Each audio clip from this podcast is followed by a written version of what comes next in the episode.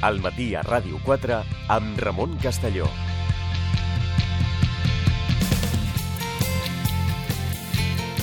Continuem matí a Ràdio 4 saludant el nostre col·laborador Andreu Martín, què tal? Bon dia. Me recuerda un tipo de mi tierra que se cayó de una casa de 10 pisos. ¿Y qué le pasó? Mientras iba cayendo, la gente de cada planta le oía decir, por ahora bien, por ahora bien. Per ara, tot va bé. Amb Andreu Martín. L'escriptor Andreu Martín, que ens visita cada dimecres i anem avançant en el, en el llibre de la seva vida, per dir-ho així. Explicant-vos la, la meva vida. He vingut a explicar-te la, la meva vida. I avui un capítol... Avui tirem una miqueta enrere d'on ens havíem col·locat per eh, parlar inevitablement de l'Emili. Eh? Jo me'n recordo, inevitablement, d'aquella tira de la Mafalda, Sí. on la Mafalda li deia, li deia al seu pare, papà, eh, eh, tu hiciste el servicio militar? I el pare, que estava llegint un llibre, deixa el llibre i diu, el servicio militar, por supuesto. Nunca olvidaré aquella vez que el cabo Siracusa me privó de Franco por saludar sin el birrete puesto. Y la noche antes de salir de manera... Va, va, va. I a l'última i a l'última vinyeta està el, ja s'ha fet de nit i el pare encara està parlant. El que no era mal tipo era el gordito i la Mafalda amb cara de pena li diu a la mare mamà, perdona, jo no sabia. Bueno, ja se sap que quan ens posem a explicar la mili doncs és aquest desastre. Però no queda més remei perquè el fet de fer la mili em va fer, no sé si em va fer un home, no estic segur que em fes un home, però em va fer un escriptor Això sí. professional. Ah? És a dir, per entendre la meva trajectòria professional és imprescindible explicar la meva mili. Eh? Llavors ens fiquem en, el, en aquell àmbit, eh? en aquell àmbit dels, dels militars, aquest, aquest món estrany, vaig entrar a la mili i vaig poder comprovar, perquè me'ls vaig trobar, que existeixen aquells militars que fan aquelles afirmacions estranyes. Jo vaig conèixer el brigada que deia dejad las ventanas herméticamente abiertas, eh? Eh, vaig conèixer un capità que en una classe de teòrica ens va dir que América la habían descubierto los reyes católicos, porque si no hubiera sido por los reyes católicos se habría descubierto sola. La cosa... Això ho has sentit directe. Això ho he sentit i, i vaig prendre nota en aquell mateix moment. Quan vam arribar a Eivissa, és a dir, sí. quan ja vam arribar a destí, el capità ens va rebre i va fer una broma. Però jo no sé exactament les dimensions de la broma, perquè ens va dir «Hombre, hoy llegáis a tiempo, hoy estáis de suerte porque precisamente hemos matado un caviar». Volia dir que menjaríem caviar. Era Vale. una broma, no era veritat. Mai s'havia menjat caviar. Però el de matar d'un caviar tampoc sé si la seva broma arribava tan lluny o no.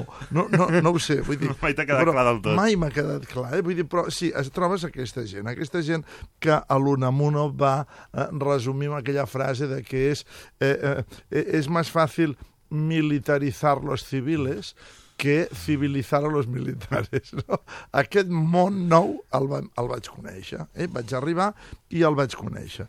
Eh, Llavors, si una de les funcions del repàs de la meva vida és recordant els amics i presumir Sí. dels amics, doncs ha arribat el moment de presumir d'un dels meus millors amics. Mhm. eh? Vull dir, jo vaig arribar al, al gener del 1973, és a dir, jo ja tenia... Era un, un reemplaç, el nostre era una, una, una lleva, la nostra, que eh, era dels universitaris que havíem anat demanant pròrrogues. Val, val. No, jo no vaig fer el, el, allò de les milícies universitàries, que vaig anar demanant mm. pròrrogues i llavors tots arribàvem més grans de lo normal Uh -huh. i amb un nivell cultural més alt de lo normal. Val. Era eh, la lleva del gener tenia aquesta, aquesta Característica. característica. Llavors, diríem que el comportament es notava molt diferenciat Ja. eh, dels capitans, dels oficials, dels oficials cap als universitaris i cap a la resta de gent. Val. Pels dos motius, perquè els universitaris eren universitaris,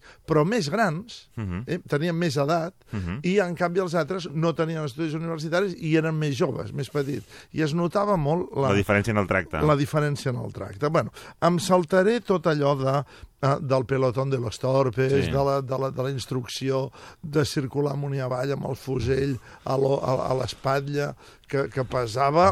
No, el primer dia deies, ah, no, sembla que no pesa tant, però quan estaves una hora amb ell a l'espatlla pesava moltíssim. Bé, L'assumpte és que mm, mm, he de parlar d'un tinent, vaig, vam tenir, normalment els militars, la majoria de militars que vaig conèixer, eren senyors funcionaris, gens perillosos. És a dir, jo no vaig conèixer un guerrer dintre Ja. de l'exèrcit.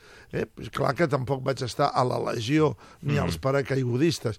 De tant en tant ens portaven una colla de, de camions, venien una colla de camions i ens ensenyaven en els reclutes eh, pues que hi havia uns, uns senyors que passaven els camions a tota velocitat, a 70 per hora, i es llançaven dels camions a 70 per hora, i es rodolaven per terra. I ens deien, apunteu-vos, apunteu jo deia, estaria boig aquí.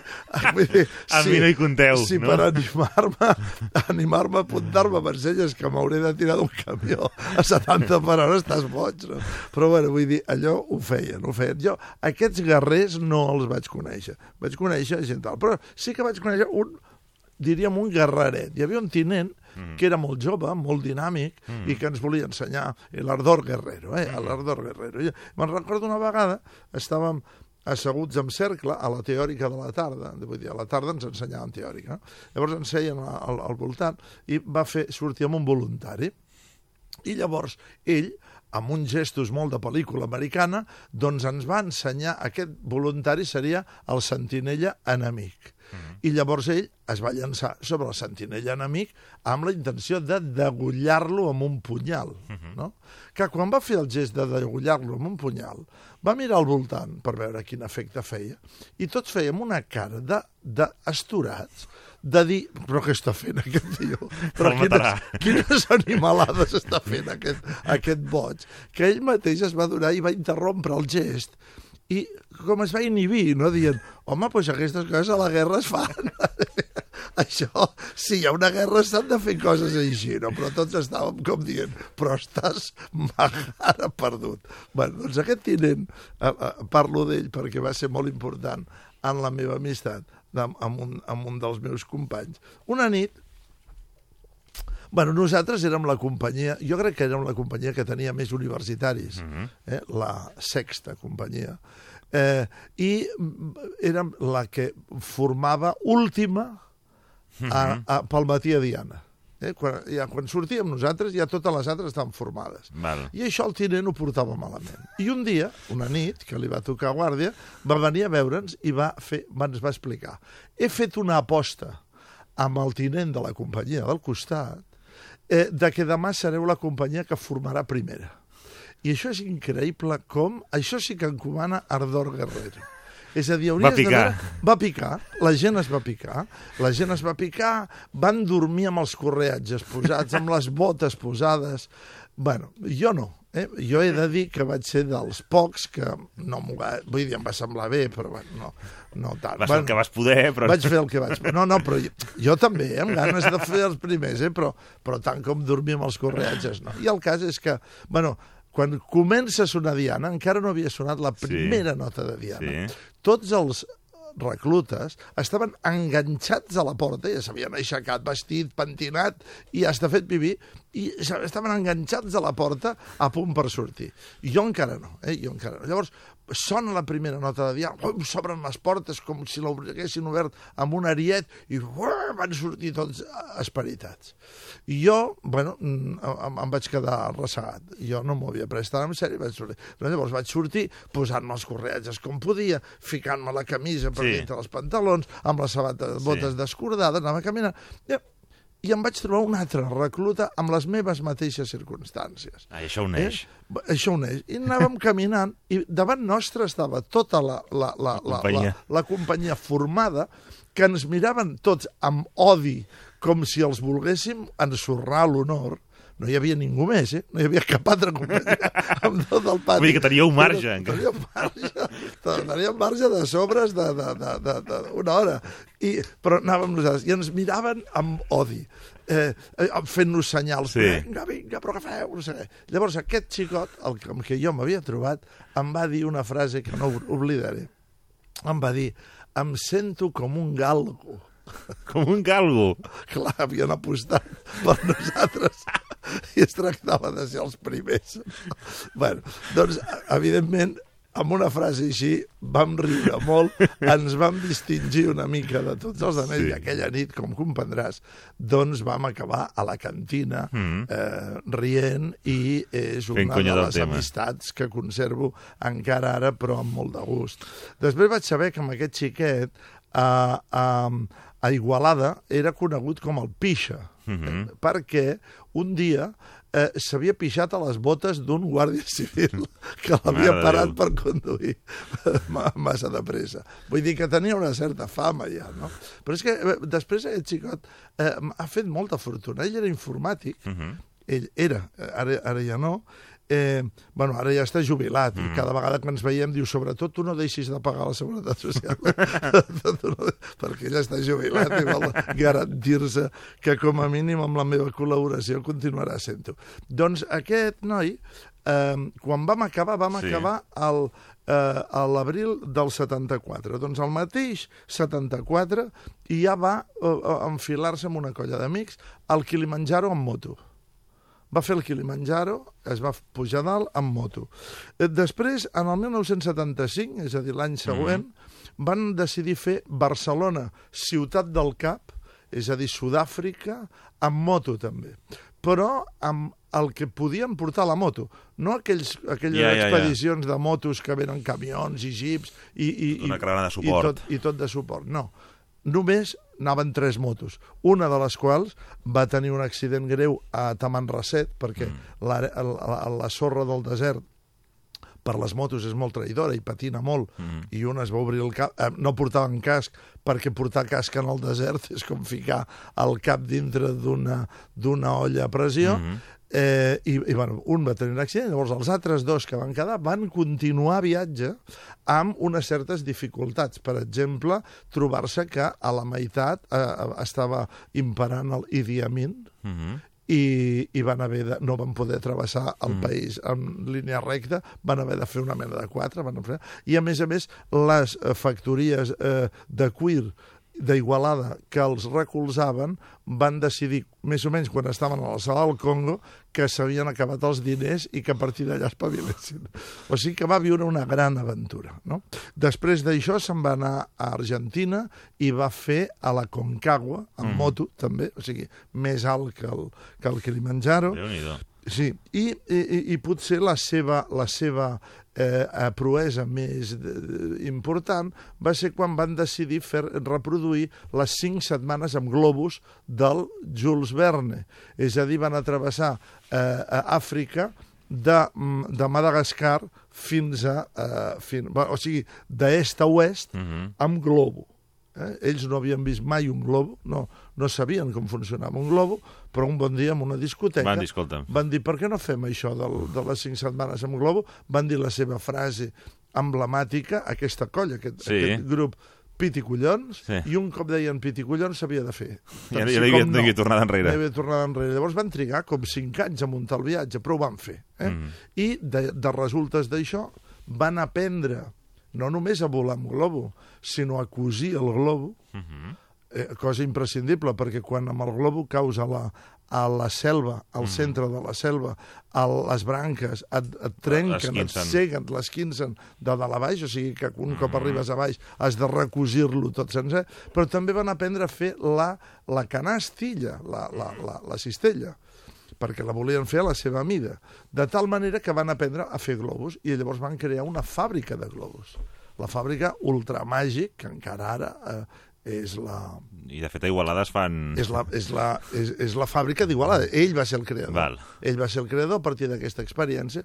Llavors ja els seus últims, dia, els seus últims dies de- laborals ja no va ser informàtic, com havia sigut, empresari de- sinó empresari fabricant de globus amb els principals clients que tenien eren japonesos, perquè jo no sabia que des de la Segona Guerra Mundial els, els japonesos tenien prohibida la indústria aeronàutica. Llavors, no, no només no podien fabricar avions, que era per lo que Sinó se'ls havia tampoc. prohibit, sinó tampoc globus. Llavors els venien a comprar. Bé, doncs, aquest, eh, bueno, tot això, eh, vull dir, eh, amb, amb, soc un privilegiat de tenir una mica així, però encara més privilegiat, perquè aquest xicot, quan tornava de les seves aventures, ell s'encarregava de fer el, el diari de ruta. Sí. Llavors ell arribava i em deia, Andreu, tu que ets escriptor, llegeix-te això, que jo no sé si això li interessarà a algú. Llavors jo, escrit per la seva mà, he llegit les novel·les d'aventures més apassionants, a més a més reals. Vull dir, eh, vull dir, jo llegia pàgines tacades de sang, suor i llàgrimes. Realment. Realment, de debò. Vull dir que et deia, estic plorant, doncs allò Ja eren llàgrimes. I, i, ostres, avui hem caigut amb el globo, allò era sang, saps què vull dir? De debò. Doncs, bueno, aquest és el Jaume Llançana que aquí, aquí reto un homenatge. Ara, quan, quan ens trobem per sopar, jo sóc el pesat, que si conviden el Jaume... Doncs pues el Jaume ha fet aquestes aventures. Jaume, explica aquell, aquell dia que- quan us vau trobar, quan us vau Perquè perdre llegit desert. tot. Jo m'ho sé de memòria, m'ho sé més que ell. A vegades ell diu, ah, sí, no, no, no sap de què parla. bueno, un altre personatge fascinant que vaig conèixer en el, en el centre d'instrucció de reclutes del CIR era el meu amic també, que aquest ja és mort, pobret, el Falaga. Eh, no diré el seu nom real, però era fill d'una família molt, eh, molt important de Barcelona, una família bueno, que, que ha tingut molt a veure amb l'àmbit cultural d'això. I era un individu amb una cultura i amb una, i amb una capacitat per tocar música i, i, i, bueno, i, amb una, i amb un lideratge, una capacitat de lideratge esplèndida. Eh? El que passa és que mm, era increïble que es pogués juntar tanta cultura, tanta finesa, la capacitat de recitar-te un poema a temps, un Miquel de Palol, un Espriu, una cita del Dant, eh, en un moment determinat, però al mateix temps fos capaç, per exemple, de mantenir una baralla amb el líder dels gitanos de la nostra companyia a cops de cap que és una de les coses més bèsties que he vist a la meva vida. Tu saps com sonen dos caps. Agafaven embranzida i es llançaven l'un contra l'altre. I eh, era com un... Pua, com, com els cèrvols allà quan es barallen. Jo els veia va, va ser espectacular. Els veia rebotar l'un a l'altre, anar contra les, els llits de la, de la companyia. cops de cap. A cops de cap, contra les taquilles, que estaven també amb les taquilles, i els llits doncs, sortien rebotats, movien les taquilles de lloc, movien els llits de, de lloc i tornaven i tornaven. Bé, doncs després d'aquesta baralla van quedar tan amics que a la nostra companyia mai va haver cap mena de problema ni entre catalans i castellans, ni entre catalans i andalusos, perquè ell era molt catalanista, molt catalanista. Eh? I vull dir, fins i tot va elaborar un himne de la companyia que cantàvem en català i que deia lo collonuts que érem els catalans i ho cantaven tots els andalusos, els mallorquins... El... Bueno, Van mantenir l'ordre, aquesta, aquests una, una cosa impressionant, impressionant. Eh? Bevien molt, també s'ha de dir que per fer una cosa així has d'anar una miqueta carregadet d'alcohol. Eh? No, no, no, en un estat sobri no crec que això s'hagués Era aguantat. intel·lectual, però podia baixar al terreny de Era- l'acció sense cap tipus Era de... impressionant, era impressionant. Era, bueno, també tenia molts diners. Eh? Vull dir, quan amb ell li va tocar el, el servei de cuina, que era el, el més desagradable, perquè no sabies si suaries com un burro al costat dels fogons o et relaçaries com el polo baixant el, el, els, els frigorífics, baixant la carn als frigorífics, no sabies mai què et tocava, ell eh, no se sap d'on va treure una capsa d'ampolles de whisky. Llavors, després de patir unes quantes horetes al, fent el que li feien fer o recollint escombraries, aquelles coses que feien fer en els intel·lectuals, eh, es va presentar amb una capsa de botelles de whisky al servei de guàrdia i aquell dia es va acabar la cuina per ell. És a dir, Ja. li tocava el servei de cuina, però per ell era un plaer. Ara, també és veritat que era un senyor que fàcilment arribava a la cantina per la nit i demanava 16 carajillos. 16 carajillos. Sí, no, de, no, no, però no d'un en un. Ah, no de cop. No d'un en un, deia 16 carajillos, i li agradava veure'ls en fila. I llavors se'ls anava bevent. No? Pom, pom, pom, pom, pom, pom. Això és un costum que mantenia. Ell anava molt per Cadaqués i després jo, després de l'Emili, vaig coincidir amb ell per Cadaqués tot sovint. Llavors, de repent, jo anava per, per allà pel passeig de Cadaqués i sentia la seva veu. Martín Ferrero, Martín Ferrero, perquè ens coneixíem per aquests noms, que era, que era com, com et deien allà a l'Emili. Martín Ferrero, vine un moment que tinc allà uns cuervos, tinc uns cuervos. Els cuervos era tequila, el cuervo. I a lo millor tenia 20 gotets, 20 xupitos de tequila el cuervo, que a mi li agradava veure'ls veure'ls Alineats. alineats no? I els anava bevent, bevent, bevent, i si tu et portaves bé, deixava que te'n prenguessis un o dos amb ell, però ràpidament el substituïa. Ei, nen, que aquí falten dos. Eh? I, i d'això. Bueno, doncs, doncs era, era impressionant. Quan anàvem amb aquest, amb el Falaga, anàvem de, de nit, als eh, caps de setmana, Mhm. anàvem, eh, anàvem a un bar. Eh, Es veia clar que ell el que sabia tocar al piano era, eh, era clàssic, Mhm. però clar, no era qüestió de posar-se a tocar Chopin enmig d'un bar, tots plegats, amb l'aire de reclutes borratxos que, que portàvem tots plegats. I llavors he, he, he aconseguit una gravació que, si no és del Falaga, ens recordarà eh, com tocava ell. Escoltem-ho. Aquest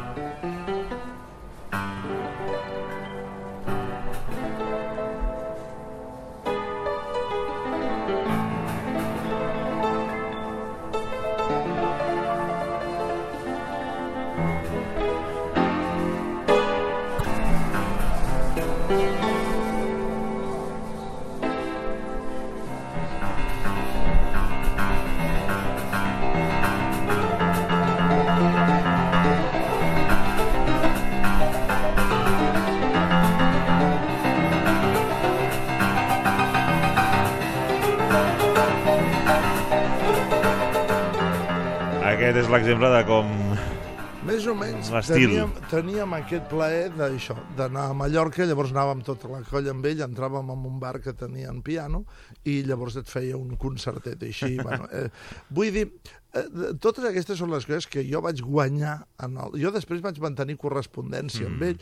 Amb ell li va tocar a Maó, eh, anava per influències familiars com a secretari d'un general, Mhm. però un dia ell va tractar el general com en el fons pensava que havia de tractar els generals i el general va, el va enviar a una presó, a la presó de la Mola de, de, de Maó.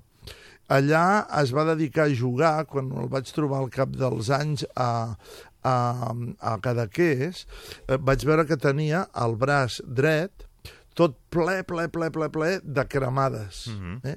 Perquè amb un, amb un company d'allà, un individu dels que es va trobar amb un penal, un individu dels que et pots arribar a conèixer el penal, es jugaven eh, la, el whisky o es jugaven la, la, la beguda o, o les pessetes o el que fora que es juguessin, posant els braços junts Mhm. i deixant un cigarret encès entre tots dos braços junts. El primer que apartava el braç pagava. Això va fer que ell tingués tot el braç dret eh, completament plegat d'unes cicatrius determinades. Però, una vegada, amb les meves, anys després, amb les meves investigacions eh, per les meves novel·les policiaques, que em Sí. portaven tot sovint a determinats bars i tavernes eh, impopulars i, i, i, i, i gens recomanables del barri xino, un dia estava jo al taulell i al meu costat vaig veure un individu inquietant, un individu amb una pinta d'haver assassinat el seu pare i la seva mare de petit, eh, i li vaig veure el braç ple de cremades. I no vaig poder evitar preguntar-li, dic, escolta'm, tu no hauràs conegut el Falaga? i se li van encendre els ulls com si li hagués parlat del millor amic de la seva vida. Va dir, no fotis, tu coneixes el Falaga? Doncs sí, senyor, no podia ser altre. Era el company de, la- de, la, de la presó, qui de la mola, amb qui jugava. Dic, és que no, no crec que hi hagi gaire gent que tingui el braç d'aquesta manera. I bé, bé tot, tot això, to, amb, amb tot això no t'he explicat encara ni la meva petita aproximació al que, eh, el que em va fer escriptor. Per què l'Emili em va convertir en escriptor? Bé, en principi, podem dir que el sol fet de conèixer gent com el Jaume Llançana, el meu amic aventurer dels Kilimanjaros i de les Àfriques i, de les, i dels globus, i el fet de conèixer una persona com el Falaga, evidentment, et crea una, una base de, de, de coneixements i, de, i, si em permets fer la, servir la paraula, de saviesa, que ajuda molt a ser escriptor. És a dir, has de, has de veure el món des de moltes òptiques diferents i si coneixes a gent que t'obre portes, doncs encara més. Però és que el, el, jo, de fet, vaig eh, ser escriptor gràcies a que després de Palma de Mallorca, tot Sí. això passava al campament de Son Dureta de Palma de Mallorca, em van destinar, això van ser els primers mes i pico, Sí. els de- primers no sé quants mesos estàvem, al, al, tres mesos, Sí, tres mesos sí, de campament, més. doncs al març, abril, em van enviar a Eivissa. I jo la resta de la mili, és La a dir, a fins al març, abril següent, la vaig fer a Eivissa. I va ser allà. Va ser allà on em vaig convertir en escriptor. Però d'això penso que podem deixar-ho per al proper dia. En parlem la setmana que ve. La setmana Moltíssimes gràcies, Andreu Martín. Gràcies.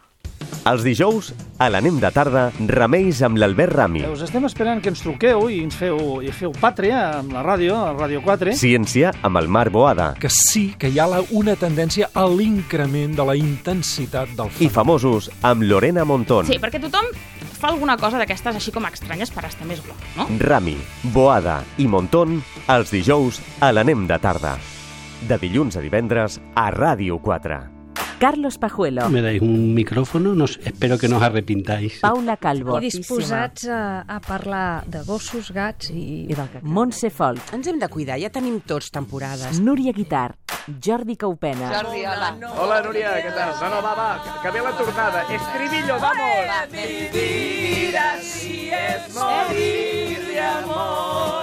Paloma Zuriaga. Ay, qué contenta. Ai, que, com estàs, carinyo mío? frisosa. Joan Carles Mèlic, Hi ha filòsofs que, que han parlat del tema i ho han identificat. Rosa Gil, Es un escándalo. ¡Uh!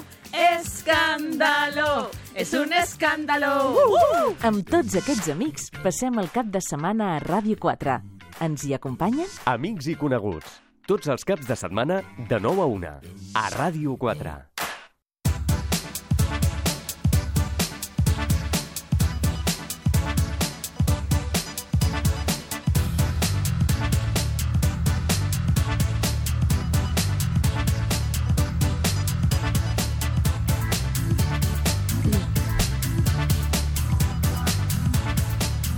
L'amor és el tema universal per excel·lència. Ens podem passar anys buscant-lo per després, quan el tenim, no saber què fer-ne. I és que el fet de viure l'amor en la pràctica, en la convivència de parella, sembla que no és tan fàcil com ens ho imaginàvem. O sí? Lorena, molt bon dia. Avui respondrem a aquests dubtes i en qui ho farem? Doncs hola, Ramon. Abans deixa'm posar-te una cançó per entrar en matèria. 70 veces 7 lo intenté si me largo para siempre es porque no puedo más. No tengo nada que perder, solo el miedo a la soledad. Me temo que esta vez es el fin. Adiós amor, adiós mujeres. Puede ser un caso de incompatibilidad de caracteres. I és que de ben segur molts, com Sabina, ens hem plantejat alguna vegada si som compatibles amb la nostra parella. Una pregunta que li volem formular a l'Aranxa Coca. Ella és psicòloga experta en relacions de parella i família i acaba de publicar el seu darrer llibre Así eres, así amas. ¿Eres compatible con tu pareja? Arantxa Coca, bon dia, benvinguda. Molt bon dia, moltes gràcies. Som compatibles tots? o no, com diu el Sabina a la cançó de hi ha relacions que són realment impossibles? És que Sabina és molt gran. Sabina en sap molt Ho realment. clava a vegades. Sí, ho clava realment. Doncs hi ha parelles que són més compatibles de forma natural, espontània, i aquestes, doncs, eh, enhorabona. Però són poques. Hi han d'altres, eh, la la resta de mortals, que ens ho hem de currar bastant una vegada comencem a conviure amb la parella. Perquè bé, coneixes algú, hi ha una atracció física, tot és fàcil, però posa't-hi a viure-hi. Allà demostres de quina pasta estàs fet. En cauen realment. moltes allà de parelles. Sí, en cauen. Ma malauradament és, és veritat, però bé, és, és l'experiència més dura en demostrar, doncs bé, um, uh, si ets capaç de sortir de la teva zona de confort, del teu Mhm. individualisme, del teu, de vegades, egocentrisme, la teva Mhm. manera de pensar única, que creus que com s'han de fer les coses, i mostrar respecte, generositat, deixar espai a l'altre que faci, que pensi com pensi, això no és fàcil. I a vegades hi ha caràcters que suposen més fàcils per fer això i d'altres que no tant. Aquests han de currar, de currar una mica més. Hi ha, hi ha un llistat, eh? ara, ara ho comentarem. Però uh, l'amor és qüestió doncs, de, de caràcters, de saber com som, tenir clar de quina manera som i triar bé amb, amb quin tipus de persona volem estar. Mostrar l'amor sí, És a dir, l'amor és una, és una emoció espontània, bonica, bella, mm -hmm. la, s- surt. I dius, i per què cap a aquesta persona? Doncs mira, encara, eh, en, encara és un misteri, perquè ens sentim atrets físicament i amb aquella química no? cap a aquella persona. Després està saber mostrar l'amor, com el demanes, mm -hmm. com crides atenció a la teva parella, com expresses les seves necessitats, els teus interessos i, després, com reculls tot això de la teva parella, com ho encaixes bé, malament, ho entens, no ho entens, quina manera tens de viure l'amor. Hi ha persones molt romàntiques. Uh -huh. Mira, ens quedem a casa, passem el cap de setmana a casa, i l'altre diu, no, no, sortim, no? L'amor és, és fer coses, tu i jo. Dius, bueno, estan vivint l'amor i tenen expectatives de la relació molt diferents. Per tant, mostrar l'amor, saber comunicar-lo bé i saber rebre'l bé i aguditzar la mirada als detalls. De vegades dic, has vist que la teva parella s'acaba de disculpar? A vegades en teràpia dic, acaba de dir una cosa molt maca. Diu, ah, sí? I és que ja no l'escoltes. No, no hi causa aquells detalls.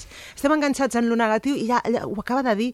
Eh, Per què no li dona les gràcies? Ui, fa molt temps que no... L'altre diu, ui, aquest per treure-li uns, uns gràcies o unes disculpes, ves, no? Doncs eh, s'educa mostrar l'amor. Aquí sí que mm, de vegades cal que parem i, llegim llibres com aquest, per exemple, queda molt malament dir-ho, però bé, a reflexionar, en tot cas reflexionar sobre com rebem i donem amor. És qüestió de, de ser compatible o de saber ser compatible? Ai, molt bona, molt bona pregunta. De saber ser compatible. Perquè mira, si ho ets, fantàstic. Però si no ho ets, què hem de fer? Llançar la tovallola? I, i què fas amb, amb aquell sentiment que tens cap a aquella persona? Doncs llavors dius, bé, fes el sacrifici. Quin sacrifici? Posar-te en dubte, fer el test, entre cometes, el test de la vida o el test, o, és a dir, reflexionar sobre com ets, quins són els teus punts dèbils, també quins són els punts forts, i fer el mateix respecte a la teva parella, no només recollir els efectes que te'ls deus conèixer de memòria, sinó no oblidar-te de les grans virtuts i veure aquestes virtuts, per molt diferents que siguin de les teves, eh, admirar-les. És a dir, al final el que hem de convertir la diferència amb l'altre és en un element d'admiració. Llavors, s'ha d'aprendre a ser compatible, certament. Ara que parlava la- l'Aranxa de test, eh, el llibre, pre- precisament el que tenim sobre la taula, eh, podríem dir que es basa en tres tests. Sí, sí. Un per saber el teu perfil, Sí, correcte. l'altre el rol que adoptes en parella Sí. i un tercer per saber els trucs que utilitzes, per exemple, en una discussió. Que faig currar, faig currar molt, sí. Sí, però t'haig de dir que, que són àgils de fer, que Va, els faré, els faré. de seguida t'identifiques i després quan et llegeixes el teu perfil o el que creus que ets, dius, ah, pues sí, no, no anem malament, eh? Llavors, en una relació, aquests tres aspectes, el perfil, el rol i els trucs, entre cometes, que utilitzes, són, són claus? Són claus, sí senyor. El perfil per conèixer-te i conèixer l'altre. I llavors veure, si esteu més pròxims o no, eh, com podeu afinar, eh, netejar de certs vicis la vostra comunicació. Després, en els rols, descobriràs de quina manera fa xantatge. Uh, xantatges emocionals, de vegades hi ha alguns descarats, que dius, ah, no em fas de aquest molt xantatge. evidents. Hi ha molt d'evidents, però després hi ha els sutils. Us explico un de sutils, Sí, per sí, va, exemple. va, que també n'he trobat, eh? Que Sí, tela. hi ha, hi ha Va, va. uns quants. Per exemple, el, aquelles persones que es disculpen molt. Ai, perdó, ai, perdó, ai, mm, ho sento molt, ai, disculpes. En parella, de vegades hi ha un d'ells que es disculpa molt amb l'altre. Aquest és un truc per atreure l'atenció i demanar compassió. Amb la qual si hi ha alguna diferència, l'altre de seguida el perdona i es mostra més flexible. Llavors, és una manera sutil, bonica, si vols dir, eh? no, no conflictiva, de treure l'altre a la teva posició. És un truc, és, és una arma... És un perdó estratègic, no un perdó sentit, sí. diguéssim. Tot i que el pots sentir, eh? Sí, Realment val. no és allò que dius, bé, ara em disculparé falsedat molt... pura i ja dura. sé- No, no, no, sinó que aquella persona ja utilitza, eh, pel, per el perfil i pel rol que sempre ha exercit en les seves relacions i en parella, ja, ja té aquest sentiment de ah, perdó, és que sóc molt estúpid. De fet, l'arma, eh, aquest eh, tipus de xantatge, es diu perdó, sóc estúpid. Llavors, clar, una persona que s'està dient contínuament és que jo no en sé, ajuda'm. I l'altre diu, vinga, va, oblidem les diferències i ara vaig al rescate i t'ajudo. Una manera de treure l'altre. I això s'utilitza molt en les relacions personals, en concret en parella. Doncs és important poder netejar la comunicació d'aquests tipus de xantatges, sobretot els més sutils. I els trucs, els trucs és la, és la part més fosca de l'ésser humà i tots, es, tots es fem, ens fem ús, sí. És la part més fosca perquè és, és, és el reflexe de la necessitat de tenir poder. Ens agrada el poder i controlar la relació i controlar l'altre. Dius, ets insegur, problemes d'autoestima. No, no totes basen que tenim problemes d'autoestima i com que estem insegurs volem dominar la relació de parella, sinó per ànsia de tenir-ho tot controlat. Perquè sabeu allò típic de, bueno, jo ja el canviaré, Això Mm. és un, jo exigiré un control sobre la seva Mhm. persona i ja m'ho faré fer per tenir jo la batuta de com s'han de fer les coses. Això és... Um, i amb això utilitzem els trucs, no? certes eines també, també molt, molt sutils, clavar la mirada, per Mhm. exemple, o hi ha un que és, que, és, uh, que és brutal, que és el qüestionar les fonts. És a dir, mira, m'han dit l'altre dia que um, posaran aquí... Però això qui t'ho ha dit? Bueno, la veïna, diu, "Aviam, però tu per què t'escoltes aquesta gent? Llavors, bueno, t'estic donant una notícia, un cotilleo, vull parlar amb tu, i l'altre diu, aquestes coses no les hauries de fer, deixa-t'hi, no vas per bon camí. No li diu així, però li ha qüestionat la font. O eh, el, el més escarat és amb la família. Això, què, què has estat parlant amb ta mare? Has estat parlant amb ta mare i t'ha dit i, i ara hem canviat els plans al cap de setmana, però llavors dius, bueno, encara par... no, no estaves enfadada amb la teva mare? fent el guas, no? Del, algú t'ha escrit Sí, que hem canviat... Sí, eh? què, què ha passat? Llavors, qüestionar les fonts, posant en entredit l'altre, el debilites. Un truc per tenir el control o el poder en una relació, has de debilitar l'altre, perquè per això agafes poder. Tu tens poder i l'altre està dèbil. El debilites, l'altre diu, ah, ah, bueno, aviam, no, espera't, ah, ja, ja està. Ja, ja, ja te l'has dut en el teu terreny, l'altre queda confós i al final... I si de queda... fer un pacte, una- fer un una de les pacte- dues parts està més dèbil per fer el pacte. Sí, senyor. Llavors, no partim d'una relació democràtica tu a tu. Ja. Ens estimem molt ens estimem molt. I si tu li preguntes a aquella Mhm. persona si l'estima, et dirà que sí. Però hi ha un acte i una, un impuls de dominància important en les, en les relacions. I aquesta última part, doncs, eh, les detecta.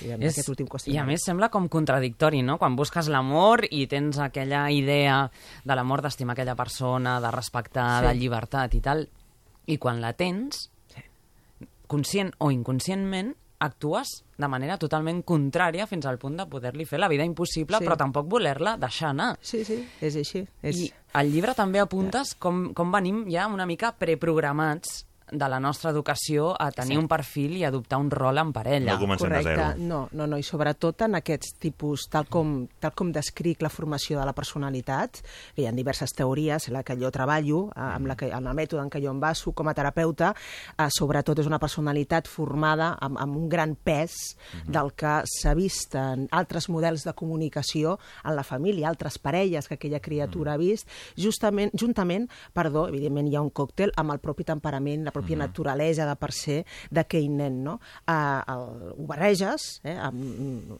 l'agites, afegeixes les experiències en el terreny de les relacions i en el terreny de l'amor que hagi tingut aquella criatura des del pati de l'escola fins als primers amors en l'adolescència Mhm. i al final, a la sortida més o menys dels 16 anys, mm, ja, uh, per tant, de 16 en endavant, Mhm. ja tenim una personalitat tancadeta. És a dir, un, una primera versió, i dic versió, de la seva personalitat. Per què versió? Perquè no cal, no morim així.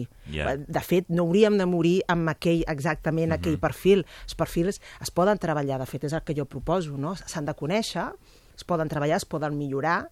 De fet, hi ha un perfil que és el ponderat, que aquest, eh, hi ha pocs ponderats de sèrie. Els ponderats es creen, és a dir, el ponderat pot ser un perfil crític que treballant-se i evolucionant s'ha convertit en una persona més demòcrata, per exemple, no? O una persona molt sumisa que l'agafes als 20 anys i dius, bueno, tu eres carne de canyón, hija. Eh, espero que t'ajuntis amb una bona persona perquè farà de tu el que vulgui.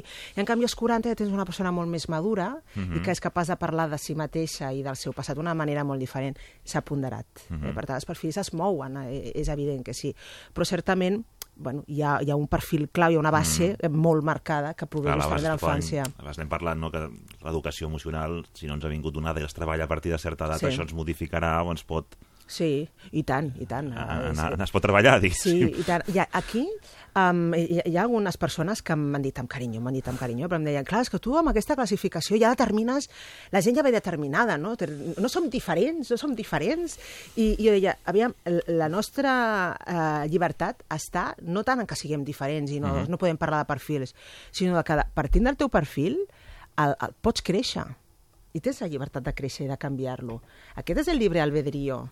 Eh, per tant, no ens ha de fer tant de por això de jo no vull tenir cap etiqueta. Uh -huh. I, bueno, aviam, les etiquetes, mentre es puguin treure i, i, i treballar i evolucionar, fantàstic, ens donen unes pautes de base per saber què fer. Home, conèixer la teva etiqueta, que és el que Sí, dèiem etiqueta, Està, està sortint la... Exacte. Vale, ara ho controlarem o Ara no, ho però... controlarem una mica més i podrem, podrem treballar-hi sobre això, no? Però mm, no ha de generar tampoc Ja. aquest, aquest neguit, no? Mhm. La, la, justament els humans, el, el poder créixer, poder tenir llibertat és justament la capacitat que se'n diu de, de transcendir, Mhm. eh, d'anar més a partir del que som. Llavors això, i però de vegades fa por. Doncs eh, et vull fer un resum de les quatre etiquetes que tenim de perfils Sí. i que pots anar arrencant i canviant a mesura que vas evolucionant. Un és el sumís, Sí. l'altre és l'antidependent, el crític i el ponderat, que Sí. podríem dir que és el millor. Sí, el més desitjable. És el més desitjable i amb el que sempre pots fer una bona compatibilitat. Sí, sí. Seria, hauries de buscar algú ponderat i ser algú ponderat. Del sumís et volia... Ara, si vols, ens dius unes claus de cadascun per veure si la gent que ens escolta se sent identificada o no. Però del sumís destacaria una cosa i et volia fer una pregunta que, que comentes al llibre. És cert que perden la líbida després de formar una família? amb gran probabilitat, en gran estadística, he pogut observar que sí. Sí, sí, eh, la perden, eh, perden una, molta energia, la dipositen sobretot en cultivar el grup familiar i perquè es deprimeixen tendeixen molt a la depressió. De seguida eh, mm, generen un, un llistat d'insatisfaccions, uh -huh. de coses que no rutllen, de que ja no, no, no em mires tant, no m'estimes tant, fan molta queixa, poc productiva, perquè mira, queixar-se ens podem queixar tots, uh -huh. però bueno, anem a veure solucions, esforça-t'hi, no sempre estan al voltant de la queixa. Llavors, clar, realment es deprimeixen i amb la depressió eh, el sexe se'n va, se'n va molt ràpidament si no el cuiden.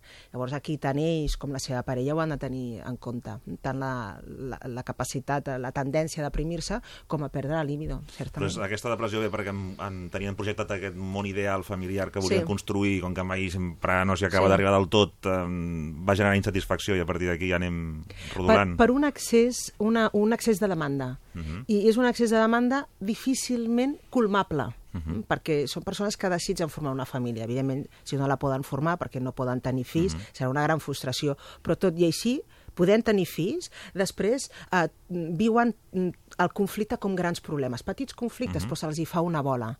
Llavors, demanen més, fan molta demanda a la parella. La parella arriba un moment en què ja se sent molt agobiada i dius que res t'està bé res del que jo et dic sembla que estiguis content o contenta.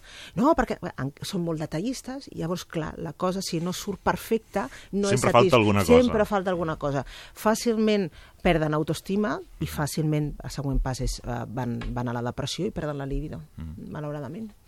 Després hi ha un altre rol, que és uh, l'antidependent, que no vol Sí. dir que siguin gent independent. No, no, no confondre's. No. No. De què estem parlant? Uh, són persones dependents d'un grup social el més ampli possible, és a dir, necessiten sociabilitzar molt, depenen de sociabilitzar Mhm. molt. Si no tenen plans cada dia, es poden, es poden no deprimir, però es poden angustiar. S'agobien, Ah, sí, s'agobien. Algú no estic fent bé. Tinc temps lliure, no he quedat amb ningú, se m'està perdent el temps. Estic perdent el temps. L'antidependent viu una cursa contra el temps. És, ostres, tu, el cap de setmana ja està aquí i només ha sortit dues vegades. Veu, eh, si estan barallats amb el temps, volen fer moltes coses i depenen de fer-ho. També els agrada molt ser admirats, necessiten un club de fans, que dic jo, però, però i, i, i ells els encanta que moltes dones els admirin Mhm. i dones els encanta que molts homes els tot i tenim parella. Mhm. Clar, això de vegades és un problema amb la parella, perquè dius, bueno, tu, escolta, és que mira, no pares de filtrejar, ja estàs amb mi, no? I dius, bueno, ja, mm, a tothom li agrada agradar, a tothom li agrada agradar, dius, sí, bueno, però és que jo sóc la teva parella formal, no siguis tan descarat. Um, I les parelles els hi duren poc, perquè de seguida necessiten no perquè es desencantin, de vegades Mhm. sí, però necessiten més acció, necessiten... Uh, I cauen en la tentació de saber que si li agrades a algú, per què no? Uh -huh. Ara m'hauré de morir, amb el, amb el poc temps que tinc en aquesta vida, m'hauré de morir sense provar-ho.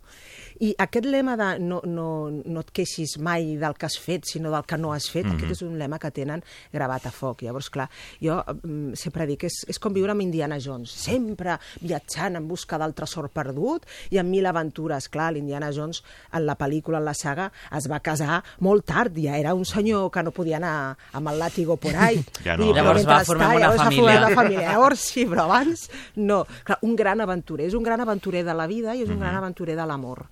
Llavors, clar, eh, i per tant, un, té un punt de- d'egoisme important. Eh? Viu l'amor d'una manera molt individualista Mhm. i molt egocèntrica. I no, no li posa Des fàcil, d'ell. des Mhm. d'ell, sí. No li posa fàcil a la parella que tingui al costat. Després tenim el crític. Sí.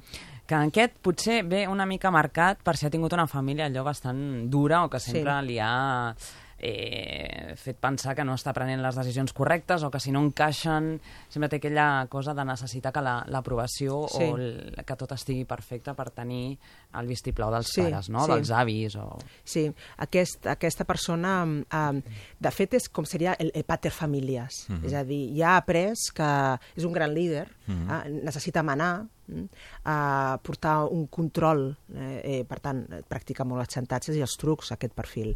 Un control de la relació, necessita protegir i sentir-se, Mhm. si, si és dona, necessita tirar molt del carro, després es queixarà, és que només tiro jo del carro, jo ja, dona, però és que tu ja ho fas de vocació i si és home, doncs serà aquell patriarca gairebé una mica masclista, se li pot dir, perquè va mm, controlant la vida de fills i dona, no? Però ho fa pel bé de la família, sempre pel bé de la família. Li agrada molt el poder, Mhm. li agrada, per tant, manar. Si té un perfil, si aquest perfil crític està molt desenvolupat i és molt pur, Uh, pot ser un maltractador o maltractadora psicològic uh uh, i si no ho és uh, pot realment treure el millor de l'altre perquè són grans líders, aupen el grup no? un líder constructiu és molt bo perquè tira del grup i el fa créixer no? imagineu això amb el grup familiar no? estarà, um, quan dic a sobre dels fills vull dir um, portant un, uh, de prop una criança dels nens i connectant amb les És necessitats i aquell perfil que aportant-ho entrarà si la parella té un problema a la feina, li dirà això ho hauries de resoldre així, Sí. i el fill, si Correcte. no sé què, el professor sí. també tal. Allà està, sí, allà Entra està tot, per diguéssim. tot. Eh, Entra, i, I aquest pateix ansietat, aquest perfil, no m'estranya, m'estranya, mm. està a totes. Dius, bueno, home, respiri, no? Uh, és un gran abasteix, abasteix, Sí, abasteix sí, eh, sí. de, de, de, la, de, la, de la família, encara que no ho disfruti. Però, escolta, té la casa, té la piscina, i, i té el parquet nou i la cuina que volia la meva dona, li poso encara que hagi de suar i de fer hores extres. Després no la disfrutarà, però ho ha aconseguit pel grup, no? Es pot sacrificar molt. Ara, ha d'anar en compte, justament per la seva ansietat i justament per no ofegar el seu entorn, perquè mandon, mandon, està molt bé perquè ens La cuida línia tots. pot- La línia, exactament, és aquesta frontera, l'ha de cuidar molt i si no la sobrepassa i passa massa, puja molt el volum, realment és, un, és una gran parella. I llavors per fi tenim el ponderat, que també hi ha coses bones aquí. Sí. Que aquest seria l'ideal, el que tots hauríem d'intentar arribar. Sí, tots hauríem de ponderar el nostre perfil, no? Per això deia que, que al final el ponderat és algú que s'hi ha convertit, no? A un sumís que ha crescut, un crític que ha afluixat una mica i que ja no és tan autoritari, és més democràtic, mm?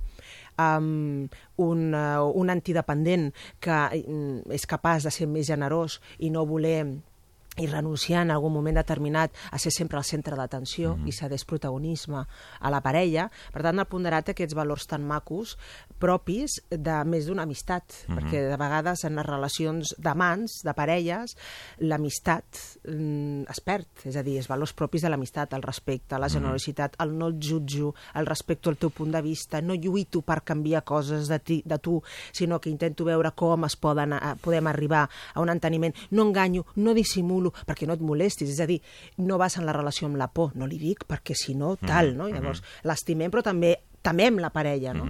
Uh, Diguem-ne que el ponderat és capaç de ser autèntic, no necessita demanar permisos a la parella perquè ja l'informa i l'informa obertament del que ha de fer.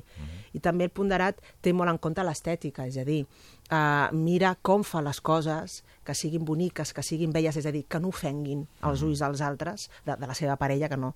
Eh, si, si faig això, aviam, no, no ho farem, eh? jo sortiré amb un amic a sopar, però home, no me l'enduré a sopar a les 11 del vespre al lloc més xulo de Barcelona i el més fos, i després per moltes ganes que tingui d'anar amb aquest amic, que no per ser dona significa que no pugui sortir amb algun amic, no?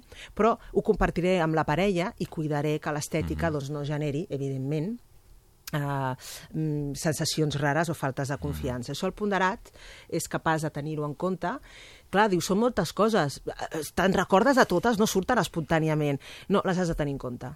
Per això dic que el ponderat es crea, no? és a dir, l'has de construir, has, has d'aguditzar, has de posar-te aquestes noves ulleres i treballar-les a poc a poc i es pot aconseguir, per descomptat. Llavors, quan la, la relació d'amants han guanyat pau i amistat. Sempre dic que hi ha tres, tres passos no? en una relació de parella, en convivència. Que hagi paz, por favor, en casa, paz. No? Que hi hagi amistat, mm -hmm. bon rotllo entre els mm -hmm. dos. No? Truco per explicar-te el que m'ha passat avui. Mm -hmm. I dius, mira, podries haver trucat a una amiga, que potser després la truques, però el teu company també, mm -hmm. que maco. I tres, que hi hagi passió. De vegades, si hi ha passió, doncs és, bueno, és la meva parella perquè tant tant fem l'amor, però l'altre anem com barallats. I dius, falta la pau i falta l'amistat. Això el ponderat no se n'oblida i s'ho treballa per incloure aquests elements en el dia a dia. A més, aquest perfil és el que després eh, actua en el rol d'amic, que també és el, Sí. el, el rol més desitjable, per Sí. dir-ho d'alguna manera, perquè eh, ens queda poc, però vull mencionar el, els, els rols que es poden assumir, Sí. amb, assolir amb una parella, Sí. que són el de víctima, Correcte. el de perseguidor, el de salvador o el Sí. d'amic. Sí. Llavors, el de víctima em fa molta gràcia una frase que dius um, nadie sabe lo mucho que he sufrido i és Sí. la frase que tenen per excel·lència Sí, la, senyor. com un Sí, mantra, no? totalment. I per Sí. molt que passis per altres coses, també ho has patit més que ningú. Sí, sí, sí. Realment uh, són victimistes. Me, són, es diuen rol de víctima, però és un gran victimista de la vida. I, i, i sempre van com uh, fent... Uh, uh, rivalitzant sobre qui ha estat més malalt. És qui ho ha passat pitjor. Però és que nadie sabe lo mucho que he sufrido yo, eh? I, i, i allà ja li pots explicar una cosa que t'ha passat a tu, que, que et diu, és nada, és nada. Uh, si jo t'expliqués el que vaig haver de passar jo, dius, bueno, què és això? Un, un, una, un joc de cartes, aviam qui té la més alta. Això juga molt al víctima. I, mm, malauradament, eh, pot patir i en la, en la relació perquè no és capaç de gaudir. El víctima no és capaç de gaudir. Bueno, cap dels tres és capaç de gaudir. L'amic sí. Però el víctima eh, justament és perquè es recrea en el malestar i farà xantatges. Perquè, claro, pobrecito de mi, farà el perdó, sóc estúpid, el nadie sabe lo mucho que he sufrido, farà el, el me lo debes, perquè jo he donat molt en aquesta relació, eh? Llavors ara tu em deus, i l'altre diu, clar, mira la hipoteca, no? Clar, clar, clar hipote ens podem hipotecar en l'amor, no? Perquè si l'altre diu, jo he fet molt Una per aquesta hipoteca de per relació... vida, llavors, Una hipoteca de per vida, exacte. Llavors, el víctima, déu nhi és important no jugar aquest rol. I el, el perseguidor és el... Eh, hi ha una expressió que dius el tepiller i l'alboroto, que també em fa molta gràcia, Sí, no? sí. El de l'alboroto, l'exemple que poses... Sí. Eh, Sí, és bastant bru és brutal, eh? Sí. sí, ho sé, és fort. I és verídic, eh? Tots els exemples que poso, que dius, no, això no pot ser, s'ho ha inventat. No tinc tanta imaginació, de veritat. Són reals. En, el tepiller és, és, és el, el ca, voler casar a la parella mm -hmm. en algo. No deies que no aniries a, a comprar mai més. Ah, ara hi vas, ara hi vas. És, hòstia, t'ha enganxat en algo que has dit, no? No estaves buscant- cansada? No I com estaves és que t'has cansada. ara fent una cervesa amb no sé qui? No? te pillé, no? I l'altre diu, ostres, i ara què diu? Què, què, què dic amb això, no? I jugar és, és un assetjador o una assetjadora. Um, tampoc disfruten, perquè tenen una atenció per veure, eh, per, per dominar l'altre, i per veure, aguditzar la mirada, um, i, i d'alguna manera es crida l'atenció, això ho fan per cridar l'atenció, és a dir, hola, estoy aquí, clar, amb una torta, dius, home, li pots dir el mateix, però amb una abraçada, però tu, clar, clar, li has de cridar l'atenció sempre intentant ficar cullerada. Quina cara que, que tens avui, no? Com t'has aixecat aquest matí? Aviam, què li vols dir? Li vols dir has dormit bé? Doncs pregunta-li, carinyo, has dormit bé? No li diguis, quin careto, no? I al millor pretén el mateix, però clar, entre dir quin careto i dir, has dormit bé, estimada, que hi ha una diferència. Aquest és el, és el rol de l'assetjador, del perseguidor. I ens queda en dos minuts i el Salvador. Que, Salvador. I acabem amb el, amb el triàngulo, com li dius això, el triangle el triangle dramàtic. dramàtic, que són les tres. Són- Són les tres. Eh? Comences sent víctima, després assetges la parella, després la rescates. Però el, generalment acostumem a tenir un rol molt, molt preferit, cada un de nosaltres. Mhm. el, el rescatador o el salvador és, és l'heroi. Mhm. És què te passa? I jo m'encarrego jo. I llavors dius, bueno, haig d'anar al metge, cap problema, ja t'he demanat hora. I dius, bueno, ja, encara no ho he fet, que tu ja has anat i has tornat. No estic impedit o impedida. Sí, és realment que dius, home, ja ho podia haver fet jo, home, a sobre que ho he fet per tu? I clar, dius, mm, bueno, t'hauré de donar les gràcies a sobre, no? I clar, acabes donant les gràcies d'algú que no has eh, demanat. El Salvador, aquest rol, eh, creu que eh, la felicitat seva depèn de la felicitat dels altres i depèn de la felicitat de la seva parella. Per, per tant, serà el salvador, l'héroe. Jo al llibre dic, no siguis el seu heroi, has de ser el seu heroi, has de ser el seu amant, que és molt diferent. Però, clar, viuen l'amor com mm, dotar l'altre de tot el que necessiti, el problema és que l'altre li dirà, em deixar en pau? O sigui, jo no t'he demanat que facis res d'això. I ja has decidit per mi, has fet per mi. Sempre des de la bondat, però l'altre dirà, ho he fet pel bé nostre. Dius, bueno, doncs no facis tant pel bé nostre, no? I aquest és el rol del, de Salvador. Doncs amb aquest rol acabem. Moltíssimes sí. gràcies. A recomanar el llibre Así eres, así amas, de l'Aranxa Coca. Moltíssimes, Moltíssimes gràcies. gràcies a vosaltres. gràcies. Bon Lorena, dia. 15 segons, arriben les notícies i just després reprenem última hora del matí a Ràdio 4 d'avui. Fins ara.